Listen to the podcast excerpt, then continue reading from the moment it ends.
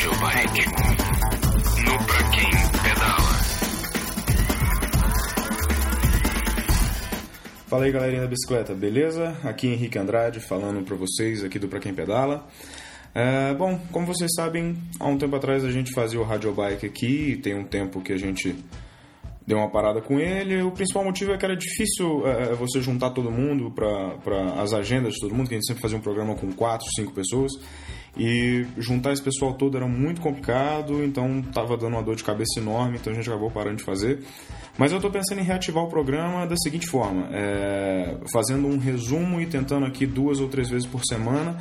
É, fazer um lançamento aqui das principais notícias da semana sobre o ciclismo, sobre o mountain bike, tudo e tal, para tentar manter vocês informados aí de uma forma diferente, né, que não só a, as atualizações que tem no site, né, que é lido e tal. Então, às vezes o cara tá sem tempo para ficar lendo lá, ele pega o rádio, pá, já vai acompanhando o que está acontecendo aí no mundo do ciclismo, beleza?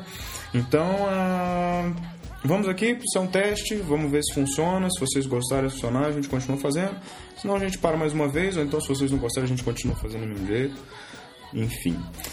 Ah, bom, então vamos para aqui o nosso primeiro programa e espero que vocês gostem da seleção de notícias que a gente fez, beleza? Ah, bom, vamos lá.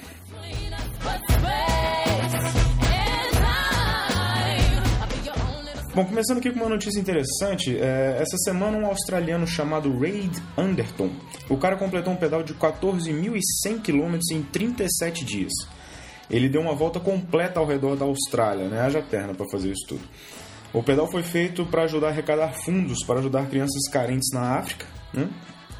O maluco pedalava cerca de 400 km por dia. O cara ficava mais de 15 horas em cima da bicicleta todos os dias durante 37 dias. Né? Eu queria saber qual é o fogo que o cara usou para aguentar esse tempo todo em cima da bicicleta. Deve ser bom pra caramba.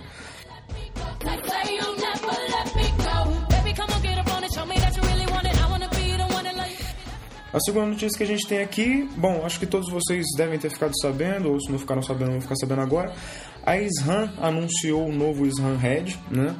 E ele veio com duas novidades bem interessantes. Primeiro, ele veio com 11 velocidades, que a SRAM, a Campanhol e a Shimano lançaram há muito tempo já os grupos de 11 velocidades.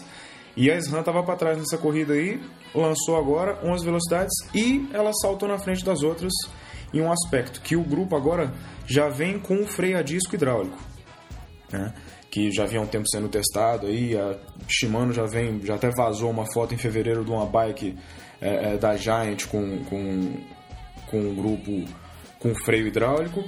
E também a, a, a, a, a Conago lançou uma bicicleta com freio a disco e tal, não sei o que. Só que a SRAM era a que mais vinha publicando coisas sobre os freios a disco. E lançou essa semana meio que de surpresa, assim, todo mundo achou que ainda estava em fase de teste e tal. Para segunda-feira ela lançou em todos os sites falando que lançou esse grupo com o freio a disco. E, assim, como a UCI ainda não aprovou o uso do freio a disco hidráulico, ela também lançou o freio no aro hidráulico. Então o freio vem com uma espora normal, só que ela funciona de forma hidráulica.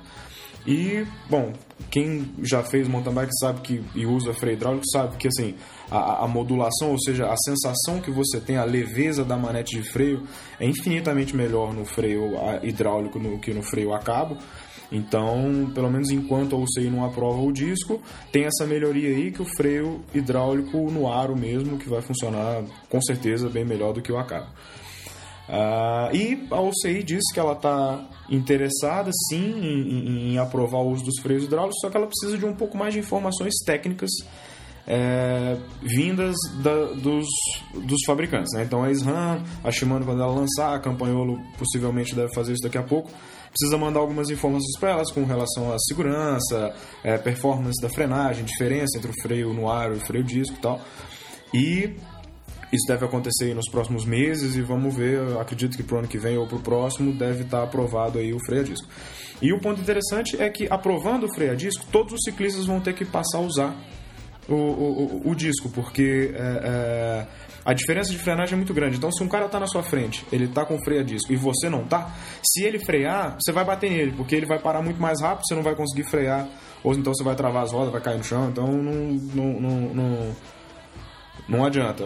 Tem que ser todo mundo com freio ou no aro ou no disco. Então, se ela aprovar o uso do freio a disco, a evolução normal das coisas é que vá tudo pro freio a disco. Aí os, os os tradicionalistas de plantão aí, só resta ficar chorando e com saudade do, do freio delta da campanhola.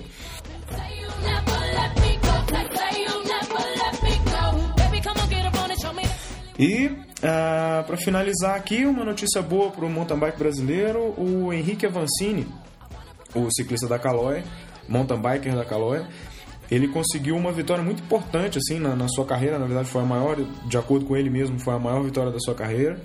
Ele ganhou uma prova que se chama Bundesliga de Munsingen na Alemanha.